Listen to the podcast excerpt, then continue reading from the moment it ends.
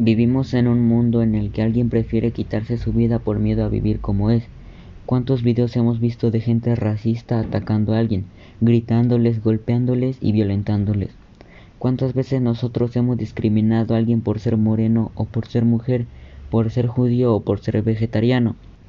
Vivimos en un mundo racista, clasista y opresor. Vivimos en un lugar donde no le decimos al bully que deje de hacer bullying, antes le decimos a la víctima del bullying que se defienda, que no sea cobarde. Le decimos a la mujer que no use faldas cortas porque incita a los hombres, ya sea que estemos hablando de la desigualdad de género o del racismo, o de los derechos de los indígenas o de los derechos de los animales. Estamos hablando de la lucha en contra de la injusticia, estamos hablando de la lucha en contra de la creencia de que una nación, una persona, una raza o una especie tiene el derecho de dominar, controlar, usar y explotar a los demás con impunidad.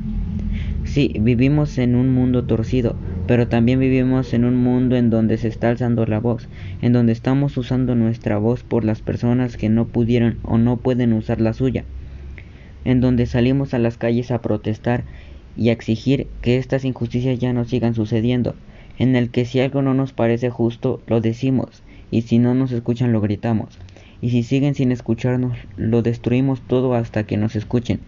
Vivimos en un mundo en el que es sumamente complicado que nos escuchen, pero también logramos hacerlo.